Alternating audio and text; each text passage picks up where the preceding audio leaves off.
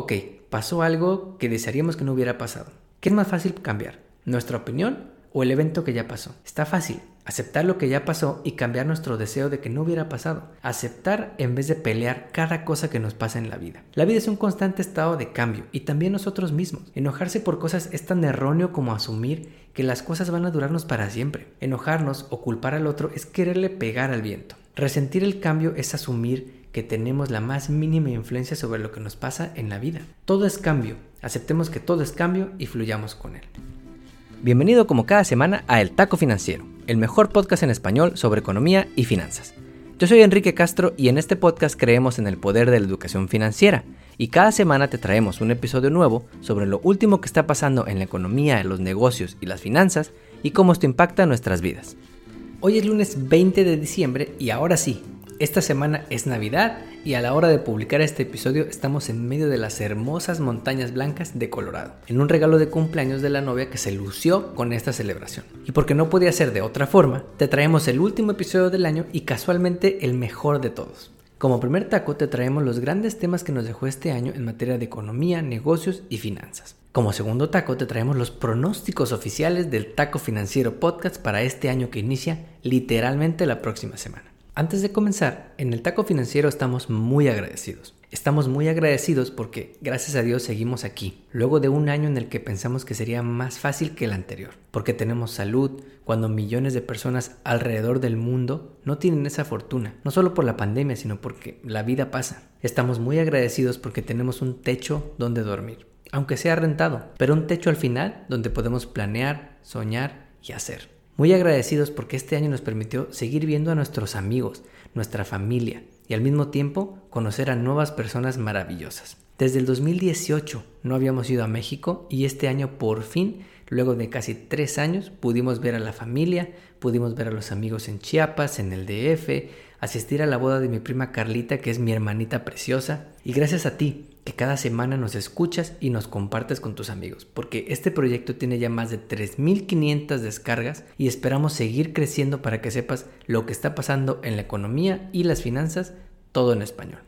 En el taco financiero te queremos desear de corazón que estas fiestas las puedas pasar en compañía de tu familia, de tus seres queridos, que recibas un regalo padre de Navidad, que puedas abrazar a tu abuelita, a tus tíos, a tus primos y que puedas disfrutarlos mucho, que la vida no la tenemos comprada y no sabemos cuánto tiempo más vamos a estar entre nosotros. Luego de darte las gracias, comencemos con las historias.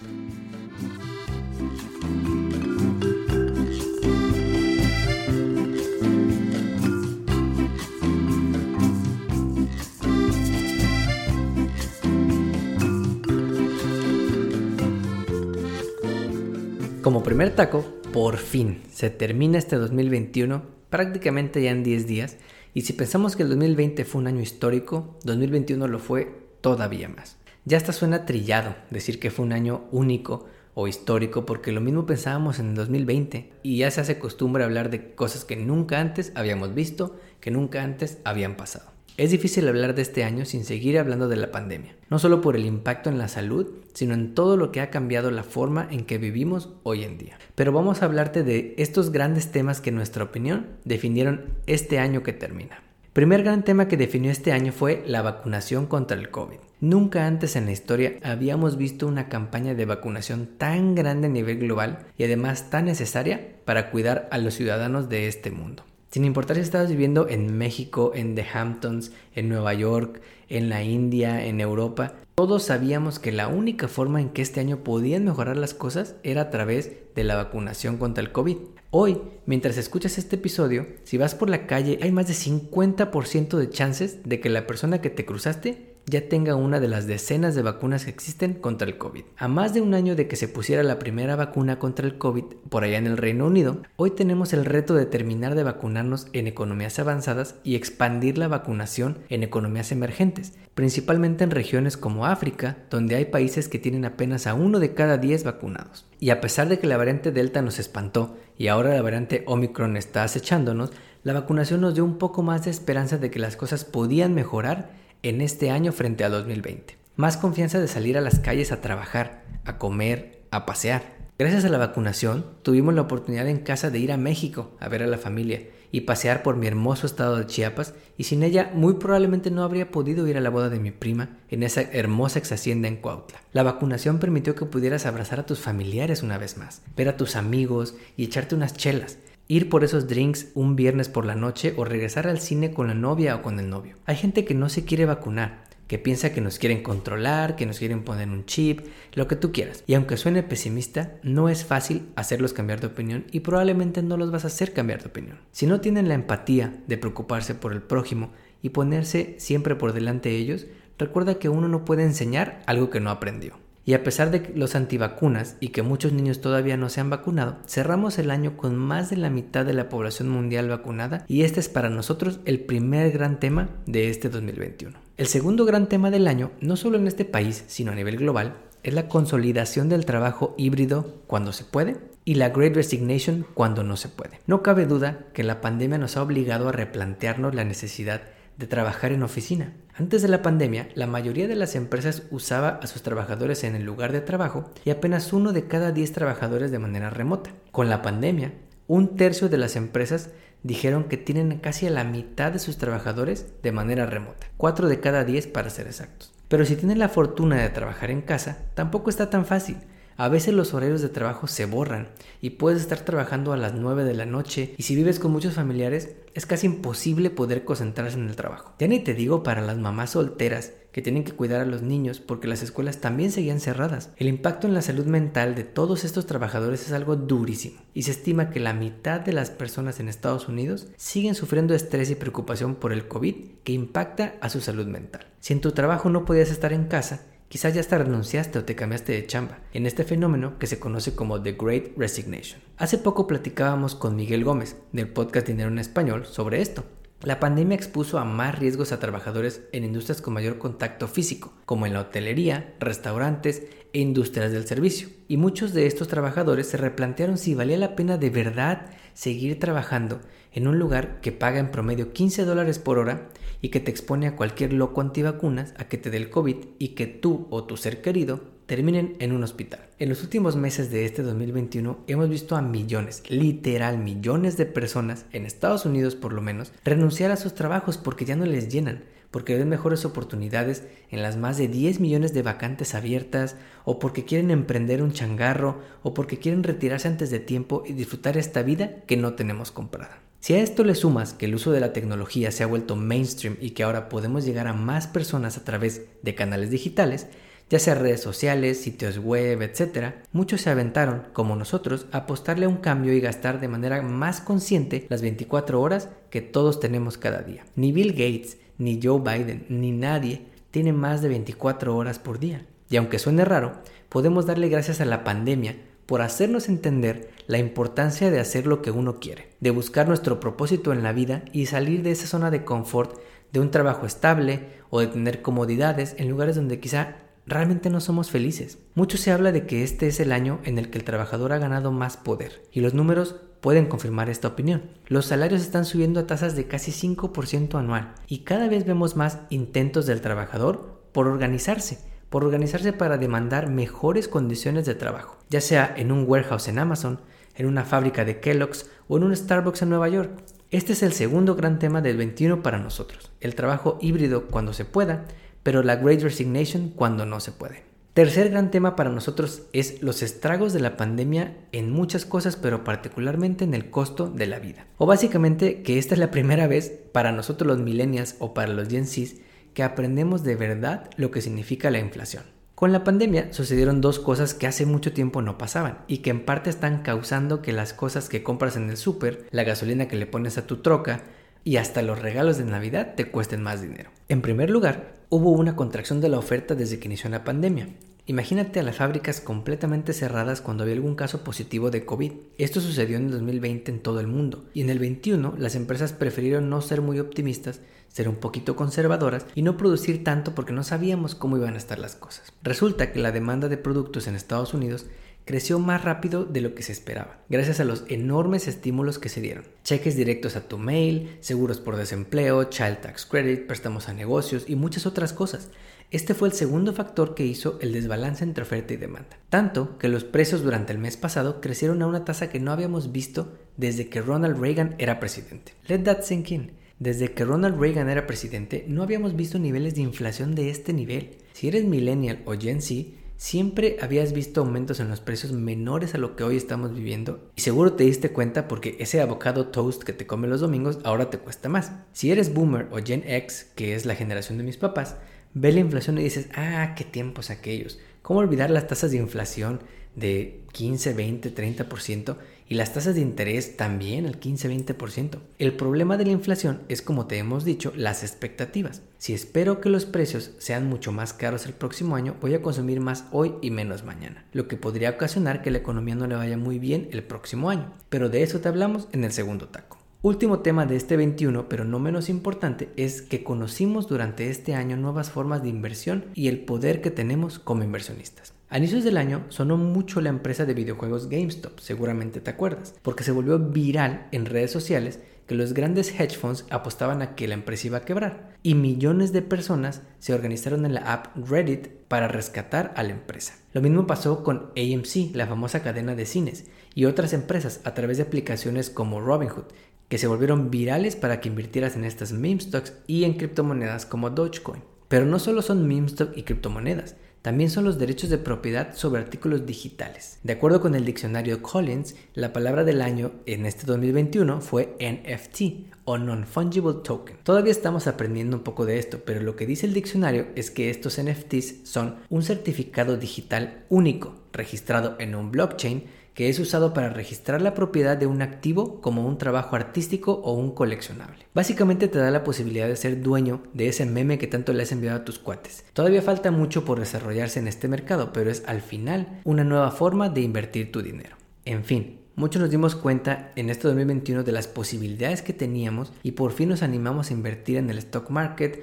o en algún fondo o a especular con esta o aquella criptomoneda. Más de uno se volvió millonario haciendo esto y creemos que este awareness de que todos podemos entrarle al mundo de las inversiones fue el último de los grandes temas de este año. En general, estos cuatro temas, la vacunación, el trabajo híbrido versus Great Resignation, los estragos de la pandemia y la inflación y las nuevas formas de invertir son cuatro temas en los que tuvimos que aceptar el cambio. Cambio porque ahora había que ponerse una vacuna que nos daba miedo por lo rápido que se hizo, pero que reducía las chances de morir. Cambio porque hizo replantear qué queremos hacer en la vida, porque la vida nos cambió de trabajo o dijimos hasta aquí, estoy hasta la madre y quiero hacer esto que siempre me ha apasionado. Cambio porque la pandemia ha sido un constante cambio desde que inició, en nuestros hábitos, en nuestra salud mental y en nuestro presupuesto. Y cambio porque descubrimos que tenemos poder como trabajadores, como inversionistas, como personas dueñas de nuestro destino. Como dice mi autor favorito, Ryan Holiday, en dos meditaciones diarias para el mes de noviembre en su famoso libro The Daily Stoic. Ok, pasó algo que desearíamos que no hubiera pasado. ¿Qué es más fácil cambiar? ¿Nuestra opinión o el evento que ya pasó? Está fácil, Aceptar lo que ya pasó y cambiar nuestro deseo de que no hubiera pasado. Aceptar en vez de pelear cada cosa que nos pasa en la vida. La vida es un constante estado de cambio y también nosotros mismos. Enojarse por cosas es tan erróneo como asumir que las cosas van a durarnos para siempre. Enojarnos o culpar al otro es quererle pegar al viento. Resentir el cambio es asumir que tenemos la más mínima influencia sobre lo que nos pasa en la vida. Todo es cambio. Aceptemos que todo es cambio y fluyamos con él. Como segundo taco, Ahora que en 10 días vamos a estar abrazándonos y gritando el conteo para el año nuevo, desde ahorita en el taco financiero te traemos los grandes temas que creemos que definirán el 2022. Como primer gran tema, creemos que el 2022 verá el fin de la pandemia y la definición del nuevo normal, así como lo escuchas. En el Taco Financiero Podcast creemos que el próximo año viviremos algo que será muy similar al nuevo normal del que todo mundo ha estado hablando desde que empezó la pandemia. Cerramos este año con la mitad de la población vacunada a nivel global, con una mayor aceptación de la sociedad y los gobiernos al hecho de que el COVID está aquí para quedarse y que la variante Delta, Omicron o como se llame, habrá que seguirnos cuidando con booster shots. Y creemos que esto significa que la economía podría por fin salir del hoyo. Y en este podcast creemos que eso sucederá el próximo año.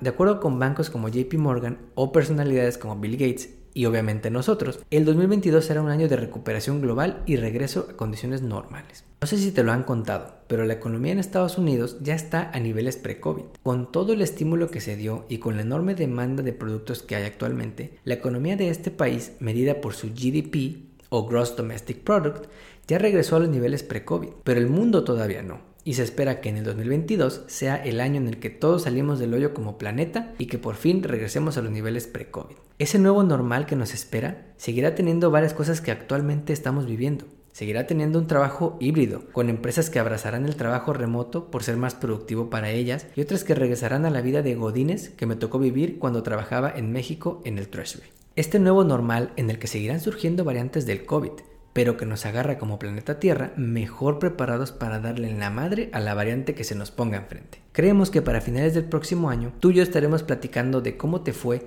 y cómo se fue reabriendo la economía en tu ciudad, en tu estado o en tu país, y cómo nos seguimos reinventando para buscar un mejor futuro para nosotros y nuestras familias. Cada vez hablaremos menos de la nueva variante del COVID y más de lo que sigue en nuestras vidas. Como segundo gran tema, las tasas de interés en Estados Unidos y el mundo. Si recuerdas, para que el madrazo de la pandemia no fuera tan grande, en este podcast te platicamos que la Fed, el Banco Central de Estados Unidos, y podría decirse que el de mayor influencia de todo el mundo, hizo varias cosas. Primero, bajó las tasas de interés a cero, igual que cuando la crisis financiera del 2009. Segundo, inyectó dinero a lo bestia en la economía, a través de la compra masiva de bonos del Tesoro y otros activos financieros para poder seguir bajando las tasas de interés. En todo el mundo pasó lo mismo. Los bancos centrales bajaron las tasas de interés lo que pudieron y cuando llegaban a cero buscaban formas alternativas de seguir estimulando a la economía. Pero nada es gratis en este mundo y 2022 será el año en que la Fed empiece a normalizar su política monetaria. Es decir, subir sus tasas de interés, lo que en el mundo financiero se conoce como tightening, y dejar de comprar bonos a lo bestia, lo que se conoce como tapering. Ya nos lo dijo apenas la semana pasada la Fed, cuando Jerome Powell anunció que la compra de activos se reducirá al doble de rápido y para junio del próximo año veremos el primer aumento en tasas de interés desde que inició la pandemia. ¿Por qué no dejarla siempre en cero y así mi mortgage es más barato, mi tasa de interés cuesta menos?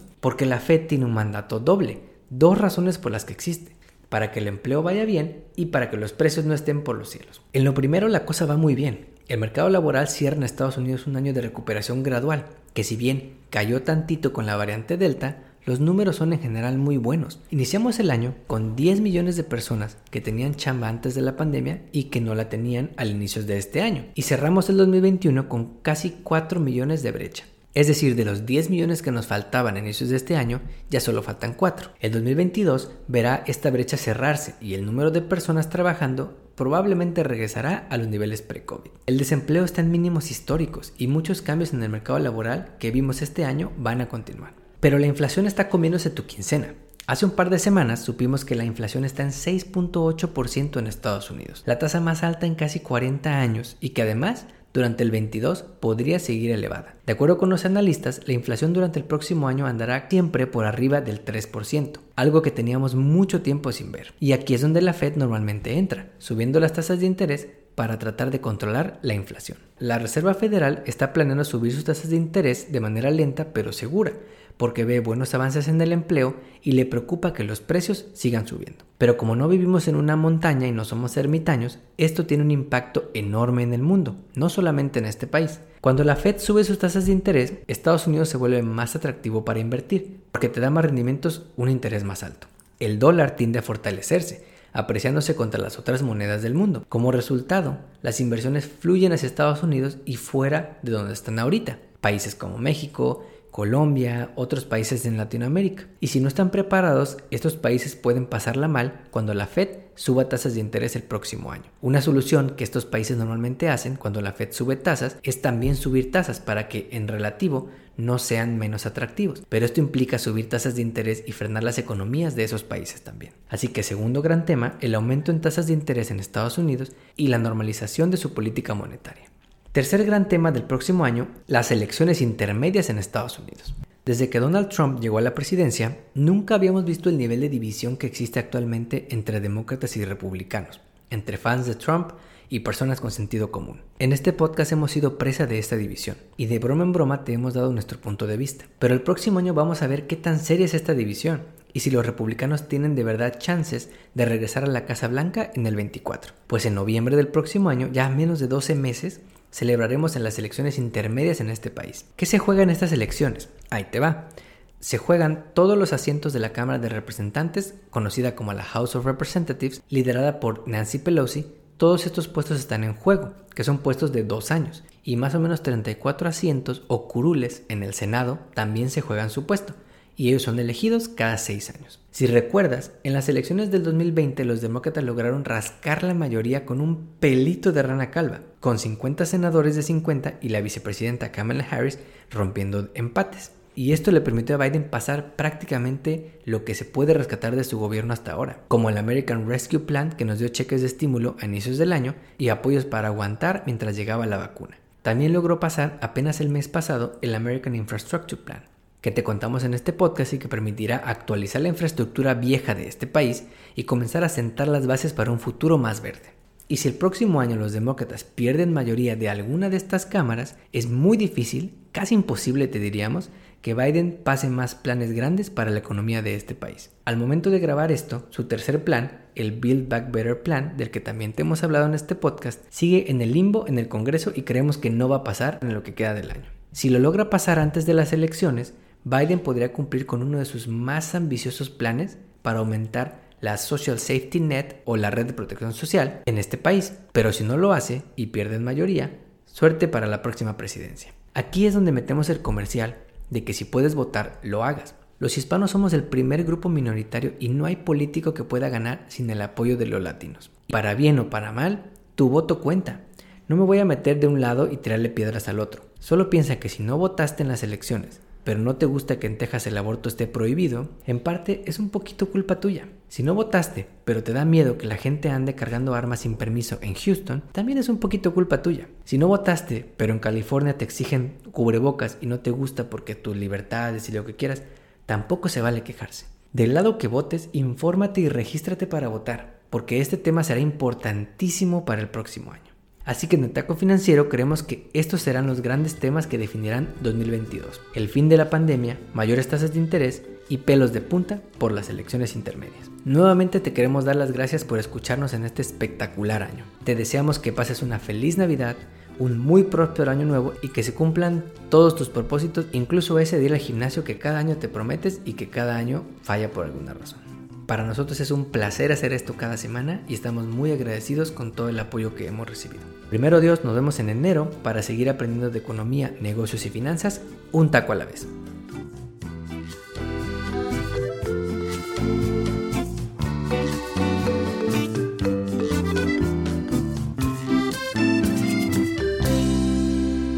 El podcast que acabas de escuchar, El Taco Financiero, refleja la opinión exclusiva del presentador o sus entrevistados y no representa la opinión de patrocinadores o terceros. El podcast tiene el objetivo exclusivo de informar y no busca promocionar la compra de acciones de empresas en específico. Tampoco es un reporte de investigación y no representa consejo legal o financiero.